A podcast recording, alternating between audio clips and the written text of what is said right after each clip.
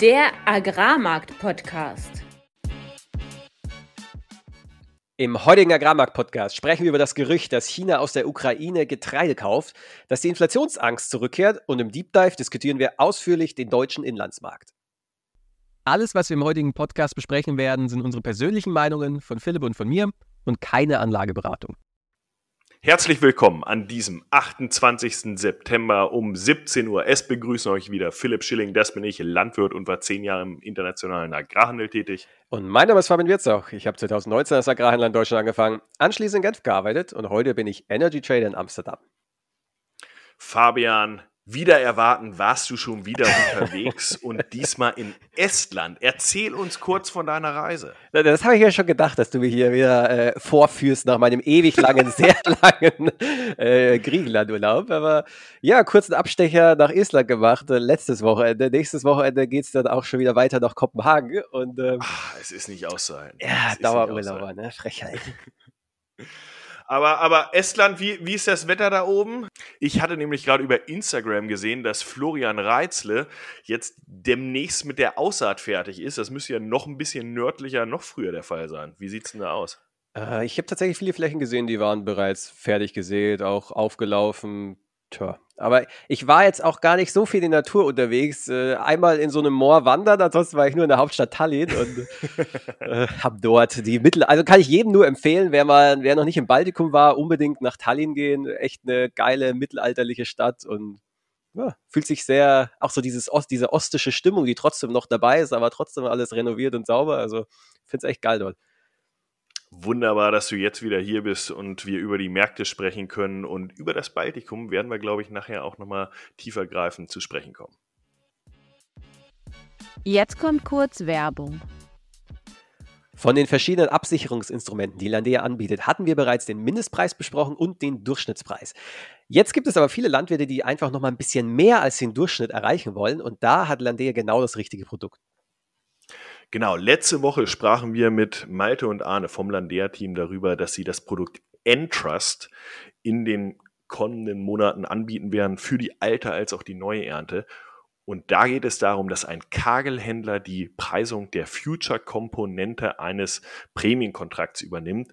Also der Landwirt die Entscheidung, wann verkaufe ich, an den Kagelhändler übergibt. Wodurch der Landwirt davon profitiert, dass Kagel natürlich eine globale Perspektive auf die Getreidemärkte hat, sich jeden Tag zwölf Stunden damit beschäftigt, was den Preis hoch und runter treibt. Jetzt ist aber trotzdem der, der, die Frage, die sich der eine oder andere stellt, handelt der Händler nicht am Ende dann gegen mich? Und das genau ist nicht der Fall, denn zunächst gibt es eine kleine Grundgebühr quasi für diesen Kontrakt, aber zum anderen gibt es eine Performance-Fee. Das heißt, wenn der Kagelhändler es schafft, über dem durchschnittlichen Preis während der zu berechnenden Periode ähm, den Verkaufspreis erzielt, bekommt er von dieser Differenz 20 Prozent ab. Das muss man sich wie bei einer Vermögensverwaltung vorstellen, wo dann letztendlich eine Überperformance entsprechend vergütet wird und damit ist sein Anreiz, möglichst hohe Preise zu erzielen. Wer jetzt mehr erfahren will, hört sich am besten Folge 47 oder Folge 56 an oder geht direkt auf www.kagel.de-landea. Werbung Ende. Marktupdate. Mativ Weizen handelt auf dem Dezembertermin aktuell bei 239,50 Euro gegenüber 236,50 Euro letzten Donnerstag Schlusskurs und Raps November aktuell bei 444 Euro gegenüber 440,50 Euro letzten Donnerstag. Während die US-Märkte noch weiterhin auf relativ niedrigem Niveau rumdümpeln, muss man ehrlicherweise sagen. Scheint Mativ jetzt aber so ein bisschen beflügelt, auch durch den schwachen Euro und so ein bisschen durch dieses Tal der Tränen im September hindurch, wobei auch noch sehr starke Schwankungen sind. Heute auch schon wieder ähm, ist Raps beispielsweise runter um 8,5 Euro. Diese sehr starken Tagesschwankungen sehen wir weiterhin. Wir haben im Weizen einen Ägypten-Tender gesehen diese Woche wieder ein Ägypten-Tender, muss man dazu sagen. Der damit endete, dass drei Schiffe gehandelt wurden, zwei aus Rumänien, eins aus Bulgarien, keins aus Russland. Die Geliefertpreise lagen bei 272 bis 274 US-Dollar. Und wer sich erinnert, Russland hat ja einen Minimumpreis FOB, also Free on Board, russischer Hafen von 270 Euro äh, US-Dollar ausgegeben. Und die Exporteure haben sich in der ersten Runde auch daran gehalten, haben dann noch mal ein bisschen gesenkt, aber waren letztendlich auch nach der Senkung mit ihren 20 US-Dollar Fracht in etwa immer noch 6 bis 10 Dollar zu teuer. Das führt jetzt mittlerweile wohl dazu, äh, dass gerüchteweise sich die Bestände in den russischen Häfen auch langsam stapeln, also zu wenige Schiffe ankommen, um das ganze Getreide und vor allem den Weizen aus den Häfen zu transportieren. Und damit wird es natürlich besonders spannend, jetzt die nächsten Wochen zu sehen, ob jetzt Exporteure versuchen, diese Minimumpreise zu unterbieten. Und was man hört, ist, dass sie in der Destination das auch tun. Da, wo es intransparent ist, quasi, was das dann für ein FOB-Preis ist, äh, wird dann doch billiger verkauft. Ähm, gleichzeitig hat Russland aber auch einen siebenprozentigen Exportzoll für Hülsenfrüchte jetzt eingeführt, für Getreide war der ja bereits aktiv, jetzt nicht 7%, das ist eine etwas kompliziertere Formel, aber man sieht, Russland will weiter am Export Geld verdienen und der russische Staat will dieses verdienen auf dem Rücken der Landwirte, muss man letztendlich sagen. Die verarbeiteten Produkte werden dann nicht bezollt. Aber äh, das heißt für mich eigentlich auch, dass eventuelle Zollsenkungen beispielsweise für Getreide auch sehr unwahrscheinlich werden. Trotz der wiedererstarkten Angriffe Russlands auf die Schwarzmeerhäfen der Ukraine ähm, haben wir in den letzten zwei Wochen jetzt zwei Schiffe gesehen, die schon aus ukrainischen Exporthäfen äh, herausgesteuert sind und nicht äh, beschossen worden, sodass jetzt mittlerweile auch da die Hoffnung ist, dass mehr über die Schwarzmeerhäfen der Ukraine exportiert werden kann. Agricensus hatte heute gerade einen Artikel rausgebracht, dass wohl 12 bis 15 Großschiffe Mais eventuell zwischen der Ukraine und China gehandelt haben sollen. Also reden wir hier über zwischen 700.000 und einer Million Tonnen, die dort gehandelt haben könnten. Sollte das so sein, sollten die auch verschifft werden, dann wäre natürlich dieser Getreidekorridor komplett obsolet. Ob das so kommt, steht wirklich in den Sternen, aber man sieht hier, dass der Markt durchaus auch mittlerweile davon ausgeht, dass da mehr Getreide über das Schwarzmeer auch aus der Ukraine herauskommen könnte. Für China wäre das ein riesiger Vorteil, denn in Brasilien sind die Maisprämien aktuell äh, wieder am Steigen, weil die Landwirtschaft einfach nicht mehr verkauft. Und auch in den USA, der eine oder andere mag es schon gehört haben, der Mississippi River hat Rekordniedrigstände und dadurch ist die gesamte Exportlogistik Richtung Golf für Mais, für Soja extrem unter Druck und entsprechend auch dort kein günstiges Export, kein günstiger Export Mais und dadurch würde es natürlich passen, wenn China versucht, sich in der Ukraine jetzt mittlerweile zu bedienen. Ähm, was passiert jetzt noch Spannendes diese Woche? Ähm, morgen werden die US Quarterly Grain Stock Reports rauskommen. Das heißt, da wird nochmal über die Bestände des letzten Jahres und die aktuellen Bestände äh, berichtet. Hier sind die Erwartungen eigentlich, dass es keine großen Änderungen gibt. So ein Punkt wäre die Futternachfrage in den USA, die immer relativ intransparent ist. Und auch, ob noch die Ernte 2022 rückwirkend verändert wird. Aber insgesamt erwarten wir hier keine riesigen Schwankungen. Auf politischer Ebene haben wir noch gesehen, dass der polnische Agrarminister sich mit seinem Kollegen aus der Ukraine getroffen hat. Danach berichteten sie, dass sie auf einem guten Weg sind. Polen hat natürlich ein großes Interesse daran, diese Wehr, dieses WHO-Verfahren, das die Ukraine anstrengt, ähm, zu beenden, beziehungsweise dass die Ukraine das fallen lässt.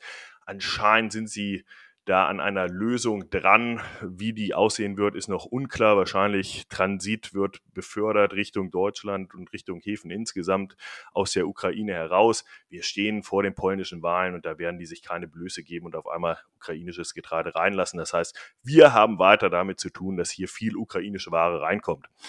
Noch kurz zu den Funds, bevor wir dann zu dir wechseln, Fabian. Die sind weiterhin extrem short, muss man sagen, in Chicago als auch an der Euronext, also in Europa sowohl Weizen, Mais, aber auch die Ölsaaten Soja und Raps, was saisonal gesehen relativ unüblich ist. Eigentlich kaufen die Funds, sag ich mal, aus dem September Richtung November wieder zurück.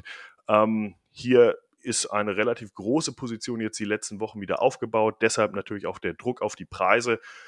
Das liegt an vielen Faktoren, die natürlich durch die Bilanzen begründet sind, aber auch was die Makroumgebung angeht und damit direkt zu dir, Fabian. Ja, in der Weltwirtschaft kehrt aktuell die Angst vor der Inflation wieder zurück. Und das liegt vor allem am Ölpreis. Wir hatten letzte Woche ausführlicher darüber gesprochen. Aber dadurch, dass der Ölpreis ansteigt, steigt in den USA auch der Spritpreis an. Und das hat zwei Auswirkungen. Erstens natürlich, dass die Inflationsrate die Spritpreise inkludiert. Also ein Teil der offiziell gemessenen Inflation kommt eben aus den Spritpreisen. Aber was noch viel wichtiger ist, ist, dass der größte Einfluss auf die Konsumentenerwartungen in Bezug auf Inflation aus dem Spritpreis resultiert. Also der Konsument geht zur Tankstelle, tankt, sieht, äh, der Sprit steigt krass an ja, dann denkt er natürlich, dass in allen restlichen Bereichen das auch passiert. Und die Folge davon ist, dass der Konsument dann eben Entscheidungen, Kaufentscheidungen vorzieht, was dann wiederum auch die Inflation in anderen Bereichen, die davon jetzt nicht direkt betroffen sind, anheizt. Und das ist äh, genau das Problem und das, was die Märkte aktuell beunruhigt. Das ist, warum Aktienmärkte runtergegangen sind. Das ist das, warum der Euro-US-Dollar diese Woche auch 1% auf 1,05 runtergegangen ist, weil eben erwartet wird, hey, die Fed, die muss dann noch was machen. Es ist noch nicht vorbei mit der Inflation und steigende Zinsen in den USA bedeuten dann eben auch äh, ja, einen stärkeren Anreiz, US-Dollar zu halten, wo man ja aktuell 5% bekommt, während man in Europa ja 1% weniger bekommt bei gleichzeitig höherer Inflation. Neben den Spritpreisen gibt es aber noch einen zweiten Punkt, der die Inflationsangst aktuell schürt, und das sind die Hauspreise. Hauspreise steigen nämlich dieses Jahr um 4,6% im letzten Monat, year on year. Das heißt, innerhalb der letzten zwölf Monate von Jahr auf Jahr. Und das ist eigentlich extrem überraschend, dass die Zinsen so krass hoch sind und dass die Hauspreise trotzdem weiter steigen. Und die Renovierung von Häusern kostet ja auch mehr äh, wegen gestiegenen Baukosten, die Importe, die aus der ganzen Welt kommen, durch gestiegene Energiekosten und so weiter und so fort und trotzdem steigen die Hauspreise. Und ich habe mal hier jetzt auch ähm, mit einem Kollegen drüber gesprochen, wie ist denn das hier in Amsterdam? Und er meinte auch tatsächlich hier in Niederlanden auch, die Leute fangen wieder an, Häuser zu kaufen. Und es ist eigentlich ein Rätsel, aber die, also meiner Meinung nach, woran liegt es?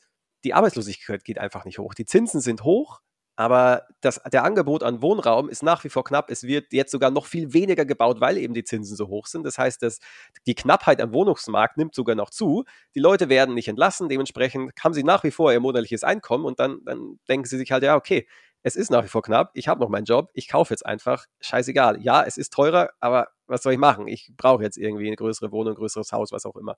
Und ja, der Markt hasst das natürlich. Höhere Spritpreise, höhere Hauspreise, die den größten Anteil an der Inflationsrate haben, geben nach unten. Gleichzeitig dann die BIP-Revision, die heute rausgekommen ist, gab keine große Überraschung.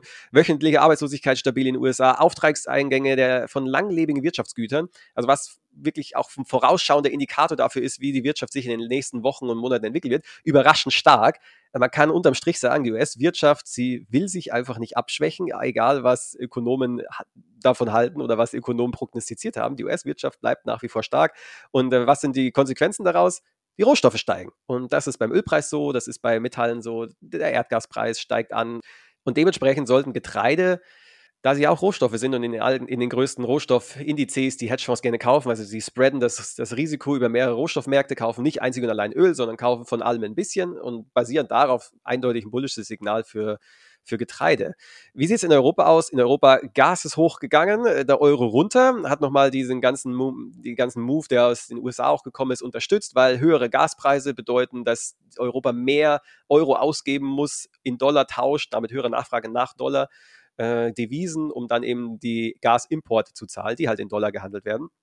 Das Gegenteil wäre dann, äh, ja, wenn, ich, wenn der Gaspreis runtergeht, dann muss ich weniger Euro in Dollar tauschen und dementsprechend gibt es da weniger Druck auf, die, auf den Wechselkurs. Aber anyway, das war auch nochmal, was diese, den Exchange Rate Euro-US-Dollar deutlich nach unten gedrückt hat, eben auf die 1,05 und der Move ist ja schon krass, von 1,12 auf 1,05 jetzt innerhalb von zwei Monaten wirkt ein bisschen überverkauft hier, aber an sich fundamental die europäische Wirtschaft ist und es wird, es wird wirklich langweilig, es jede Woche aufs Neue zu sagen, aber das Konsumentenklima fällt wieder, auch EU-weit, nicht nur in Deutschland. Die Menschen sparen einfach, weil sie Angst vor der Zukunft haben.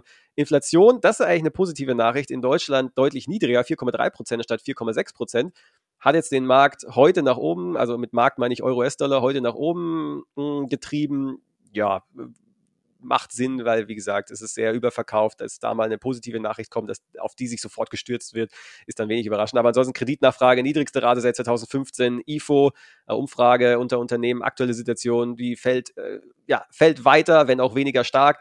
Also insgesamt, EU ist einfach nach wie vor schwach. Aber ja, was jetzt so wenn man ein bisschen vorausschaut, was könnte in den nächsten Wochen vielleicht noch so passieren, fällt eine Sache auf, nämlich die Inflation in, den, in der Europäischen Union scheint jetzt nach unten zu kommen, während in den USA der Trend eindeutig nach oben weist. Und das würde für die Weltwirtschaft eine Stagflation bedeuten. Und historisch gesehen war Stagflation immer gut für, für Rohstoffpreise. Deep Dive Ja, Philipp, im heutigen Deep Dive sprechen wir endlich mal wieder über Agrarmärkte und ganz besonders endlich, endlich mal wieder über die lokalen Agrarmärkte in Deutschland.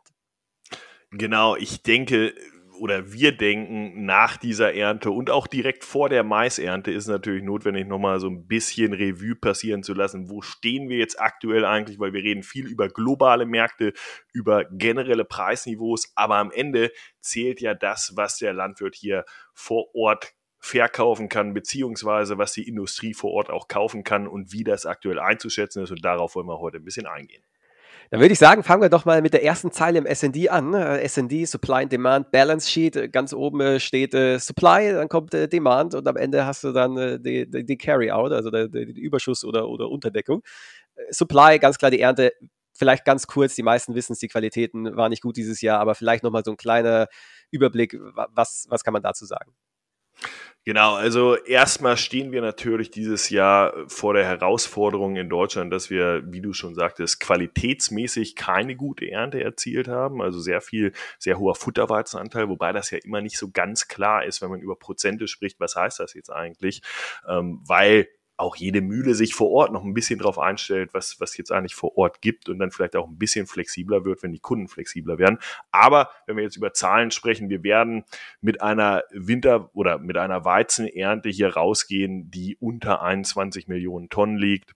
Manche reden über 20,5 Millionen Tonnen. Und das ist schon niedriger als die letzten Jahre. Das heißt, allein aus deutscher Sicht gesehen, erstmal keine Riesenernte. Bei der Gerste haben wir ungefähr das Niveau des letzten Jahres getroffen ähm, etwas höher sogar, wenn, wenn man dann Winter- und Sommergerste dazu nimmt. Und beim Mais, das wird jetzt natürlich spannend, was jetzt in den nächsten Monat passiert, aber äh, hier sehen wir wahrscheinlich eine etwas höhere Ernte und dadurch insgesamt eine Versorgungssituation, die ja etwas schlechter ist als im letzten Jahr, aber ähm, insgesamt, und wenn wir dann über Europa sprechen, doch wieder erheblich besser.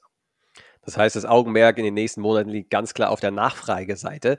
Und da haben wir, kann man ja eigentlich aufteilen in drei Bereiche. Wir haben einmal die Mühlen, wir haben die Futtermischer und wir haben den Industriesektor, da vor allem Stärke Ethanol. Genau, und äh, fangen, wir, fangen wir doch einfach mal mit etwas Positivem an.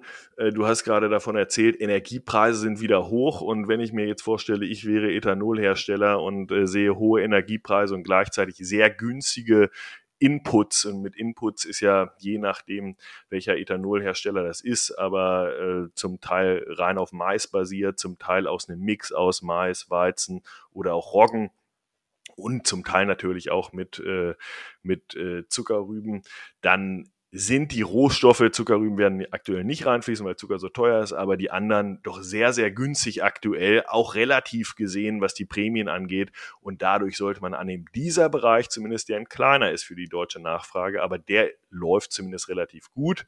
Und wenn wir bei Industrie bleiben, dann sind wir bei Stärke und da sehen wir schon die Auswirkungen eigentlich der Krise. Fabian, du berichtest ja im Grunde jede Woche davon, dass es in Europa nicht läuft. Und das hat natürlich auch Auswirkungen auf die Stärkeindustrie. Das sollte ja eigentlich vor allem dann auch den Mais betreffen, oder ist das falsch? Naja, Stärke äh, wird in Deutschland aus äh, verschiedenen Getreidearten produziert. Ja, zum Teil auch noch aus Mais, aber zum großen Teil eigentlich aus Weizen. Ähm, da sehen wir jetzt auch, und das ist auch hinlänglich in der Presse jetzt bekannt, dass das Krefeld, also ein Kagelwerk, jetzt demnächst auch äh, an den Markt geht. Dort wurde von Mais auf Weizen gewechselt, um Stärke daraus zu produzieren und auch die anderen Produkte, wie beispielsweise Protein. Das ist eigentlich nochmal ein spannendes Thema, das wir separat beleuchten müssen, wenn es dann richtig läuft und uns jemand von Kagel hier reinholen. Aber vom Grundsatz her liefert dieser Bereich viel in den Nahrungsmittelbereich, aber auch viel in den Industriebereich. Und im Industriebereich, da sieht man ganz deutlich, dass es da mittlerweile sehr stark stockt und hakt und dadurch die Nachfrage, was die aktuell laufenden Werke angeht, sicherlich nicht so stark ist, wie sie in den Vorjahren war und äh, durchaus ein bisschen weniger und auch nicht so gleichbleibende Nachfrage da ist. Wenn das schon die positiven Nachrichten waren, dann bin ich aber gespannt, was jetzt im Futtermarkt abgeht. Ja, ich, ich glaube, also im Futtermarkt, da, da müsste man im Grunde dann gleich noch einen, einen Landwirt dazu nehmen, der vielleicht äh, dort selbst Nachfrager ist. Aber äh, der generelle Trend ist, es ändert sich nicht viel gegenüber dem Vorjahr, wenn überhaupt, dass es auch noch undurchsichtiger geworden ist, was jetzt die nächsten Monate passiert. Dadurch haben wir keine großen Verkaufswellen, was Futter angeht und dadurch haben wir auch keine großen Einkaufswellen, was ähm, die Nachfrage nach Futtermitteln angeht und gleichzeitig eine Situation, wo unglaublich viel Futtergetreide gerade im Markt ist. Nicht nur aus Deutschland, darüber hatten wir kurz gesprochen, sondern auch gerade aus Osteuropa. Das billigste Getreide, was aktuell reinkommt, ist per Zug aus Osteuropa, aber auch gerade aus der Ukraine ähm, mit zum Teil Preisen Richtung Brake von minus 34 Euro unter Mativ Weizen. Wenn man das dann Richtung Südoldenburg, der größte Futtermarkt in Deutschland, äh, mit dem LKW transportieren will, sind wir immer noch bei um die minus 20 Euro unter Mativ. Und jetzt nur mal ganz grob. Der Futtermischer fängt sicherlich bei einem Abstand zwischen Futterweizen und Mais von 10 Euro an, dass es richtig attraktiv wird, mehr auf das eine oder das andere Futter, äh, Futtergetreide zu gehen. Und jetzt, ich hatte gerade gesagt, minus 20 für den Mais ähm, vielleicht sogar gebotsseitig noch ein bisschen drunter, dann heißt das, so ein Futterweizen darf nicht mehr als minus 10 kosten. Und das sehen wir auch. Der Futterweizen kostet halt noch ein bisschen weniger, damit er sich einpreist, weil er sich einpreisen muss, weil er keine andere Auflösungsmöglichkeit hat.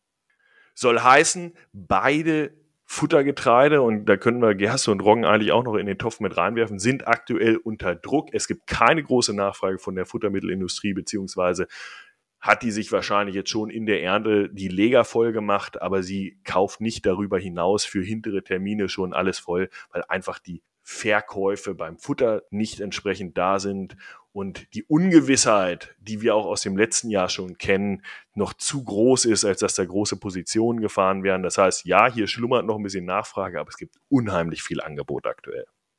Das sollte ja bei Brotgetreide ganz anders aussehen, nachdem es ja so große Qualitätsprobleme gegeben hat.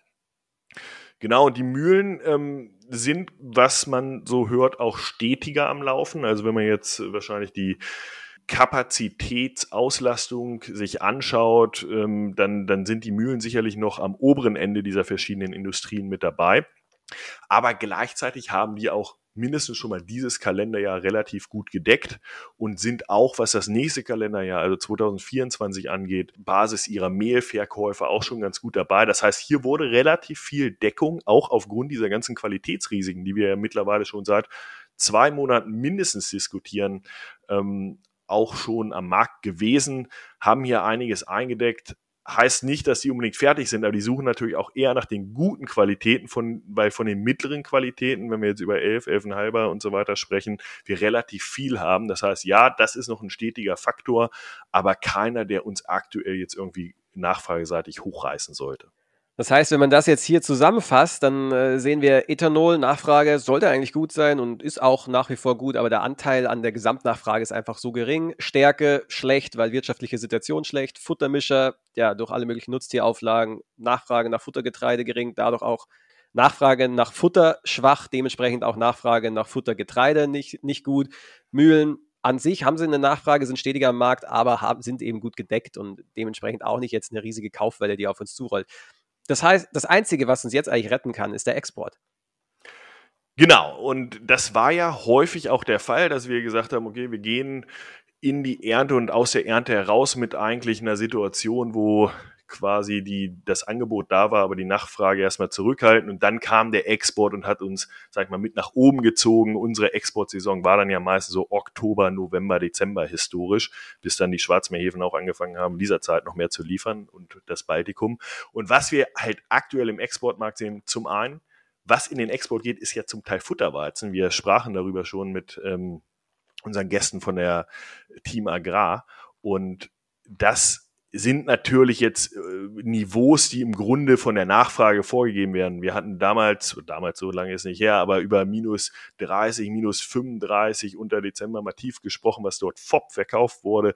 Aktuell sind die Niveaus wieder ein bisschen höher, reden jetzt vielleicht über minus 25 oder aber im Baltikum immer noch über minus 30. Also es ist noch genug Futterweizen im Export da. Dieser wird uns sicherlich nicht hochziehen, wenn man sich jetzt anschaut, äh, woher die Nachfrage kommen soll. Wir haben ja eigentlich hier unheimlich viel Elfenhalber, Zwölfer Weizen dieses Jahr. Und da ist die Problematik, dass auch hier aus dem Baltikum noch vor ein, zwei Wochen ähm, Prämien von erheblichen zweistelligen Prämien bis zu minus 17, minus 18 gehandelt hatten. Mittlerweile sind wir da eher in der Region minus 10. Ähm, aber da sieht man mal minus 10 untermativ free on board im Hafen, was dort gehandelt wird. Das triggert oder das, das bewirkt, dass wir jetzt auch Nachfrage beispielsweise aus Indonesien sehen. Also durchaus weit entfernte Destinationen auf sehr, sehr niedrigem Niveau. Das heißt ja, auf dem Exportmarkt konkurrieren wir jetzt ganz klar mit Russland, die dieses Jahr auch sehr viel Elfenhalber exportieren. Preislich sind die aber immer noch deutlich drunter. Ja, du erzählst auch in den Marktupdates immer, es gibt diesen Preisunterdeckel 270 Dollar pro Tonne FOB in, in Russland, aber es scheint so zu sein, dass das nicht durchzuhalten sei. Wie, wie sieht es da so aus und was sind die Konsequenzen für uns? Ja, letztendlich sehen wir viel Nachfrage, die gar nicht so richtig in den Markt kommt, weil die russischen Exporteure dann halt versuchen, in der Destination direkt Preise zu erzielen, die nicht transparent in den Markt kommen und dadurch wahrscheinlich gar nicht reporten müssen, dass sie unter 270 FOB verkaufen.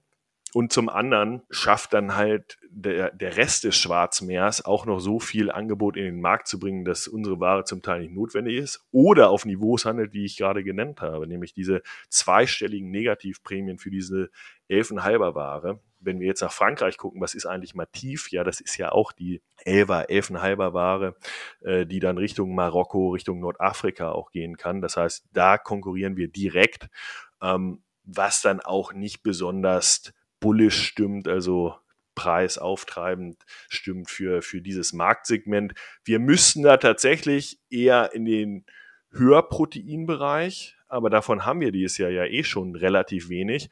Und auch da muss man sagen, die absoluten Spitzen sind da auch schon wieder ab. Also während im Baltikum zwischenzeitlich da bis zu plus 35, hat ja eben von minus 10 und weniger gesprochen, plus 35 für einen 14er, 14 Proteinweizen gehandelt hat, reden wir mittlerweile auch über Prämien unter 30. Also auch da, die Hochproteinprämien kommen jetzt langsam runter, weil die Panik so ein bisschen weg ist. Und ähnliches wird, und darüber hatten wir auch schon in vergangenen Folgen ab und zu mal gesprochen, wahrscheinlich dann auch irgendwann auch bei uns hier vor Ort wieder passieren, weil Lösungen gefunden werden. Jetzt wird der ein oder andere aufmerksame Händler hier im Podcast äh, die, die, sich folgenden Gedanken haben. Ja, Philipp, du erzählst hier, Inlandsnachfrage ist schlecht, auf dem Exportmarkt können wir eigentlich auch nicht richtig konkurrieren. Wenn ich mir aber das USDA S&D anschaue, also das äh, vom amerikanischen Landwirtschaftsministerium monatlich veröffentlichte Supply and Demand Balance Sheet, dann sehe ich, dass da Weizen äh, eigentlich bullisches S&D hat, also weniger Carry-out als letztes Jahr. Wie, wie passt das jetzt in das Bild? Genau, da muss man ja immer wieder unterscheiden und so haben wir ja auch die Märkte diskutiert zwischen dem der lokalen Situation und der globalen Situation. Dass, dass wir relativ niedrige und auch historisch niedrige Prämien, ich meine, wenn man, wenn man durch die Bank geht, was, was aktuell für Weizen wo gezahlt wird, in Südoldenburg hatte ich schon davon berichtet, minus 10 und, äh, und niedriger, ähm, auch auf die inländischen Mühlen oder Stärkeindustrie werden historisch gesehen eher niedrige Prämien gezahlt, dann würde ich natürlich auch sagen, okay, das ist eine Situation, die kann jetzt nicht ganz lange andauern, ähm, weil auf dem Weltmarkt doch die Nachfrage da ist. Aber wir haben halt auch nicht den Weizen, der auf dem Weltmarkt jetzt unbedingt sofort nachgefragt wird, sondern den Weizen, den alle haben.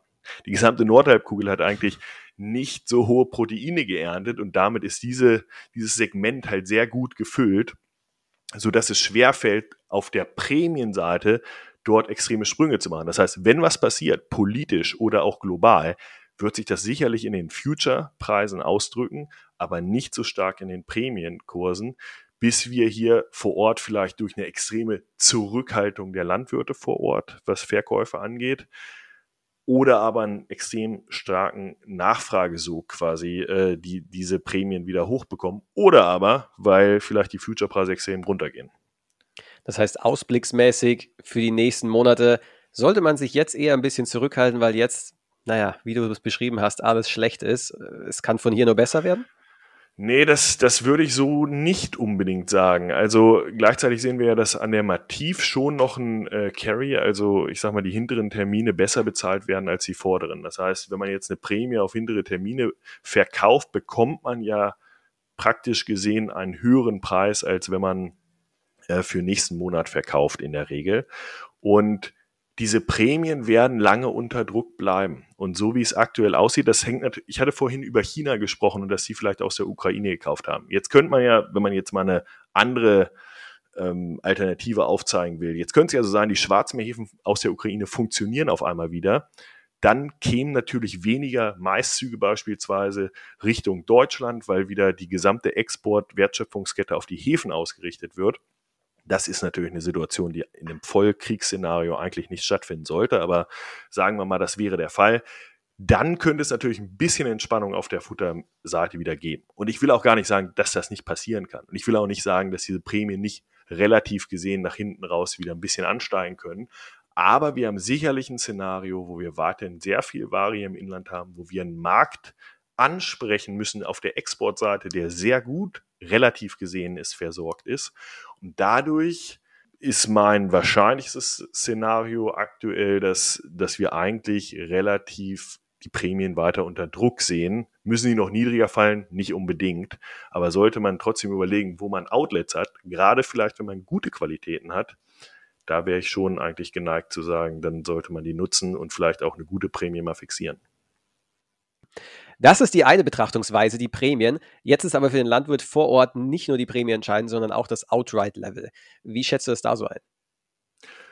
Gut, darüber unterhalten wir uns ja im Grunde jede Woche und wo es hingehen kann. Und ich meine, für du sagst mir nochmal, wie die chinesische Nachfrage jetzt wirklich kommt, die nächsten, die nächsten paar Monate und inwiefern El Nino voll zuschlägt oder nicht. Also ich glaube, dieses Szenario noch ein paar Folgen zurück, ich glaube sogar ein paar Monate zurück, äh, haben wir ja mal gesagt, gibt es ein Szenario, wo Weizen wieder auf 300 Euro gehen kann.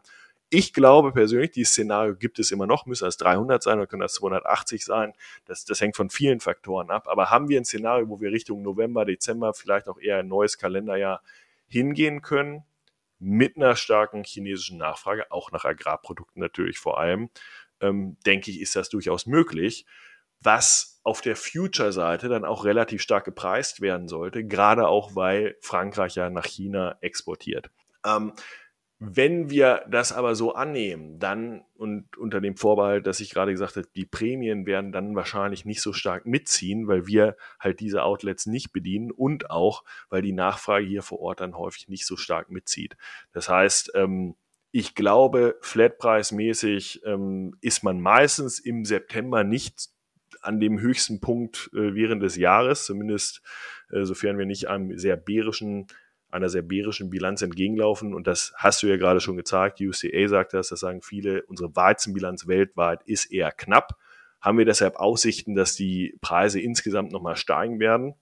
Auf jeden Fall heißt das relativ in jedem Markt und für jedes Produkt nicht unbedingt. Und ich glaube, hier sehe ich so ein bisschen die Schwierigkeit zwischen diesen beiden Sachen. Future-Märkte werden, glaube ich, durch Kriegsszenarien, durch politische Einflüsse, durch vielleicht auch eine wieder erstarkende Nachfrage, die wir im Ölpreis jetzt schon ausgedrückt sehen, durchaus äh, wieder Sprünge nach oben sehen können. Aber ob man dann immer die Chance hat, auch das zu verkaufen im physischen Markt, der so schwach ist von der Nachfrageseite, das ist halt die große Frage. Und wer jetzt äh, beim Mais zum Beispiel vor der Ernte steht und vor der Vermarktungsentscheidung und sich aktuell mit extrem niedrigen Preisen, auch relativ zu den anderen Getreidearten, äh, konfrontiert sieht, da muss man ja theoretisch sagen, wie viel niedriger soll es relativ noch kommen? Und es gibt ein paar Szenarien. Ich habe sie zum Beispiel mit den äh, vielleicht irgendwann ausbleibenden Zügen aus der Ukraine genannt, dass da auch noch mal ein bisschen mehr Hoffnung reinkommt. Also da vielleicht jetzt ein Bereich, der, der nicht unbedingt ähm, nur unter Druck sein muss. Wenn euch die heutige Podcast-Folge gefallen hat, dann lasst uns gerne einen Like, einen Kommentar auf Instagram da, teilt die Folge und wenn ihr spannende Interviewgäste habt oder selbst gerne einmal in die Show kommen wollt, dann schreibt uns über Social Media oder an studio.agrarmarktpodcast.de.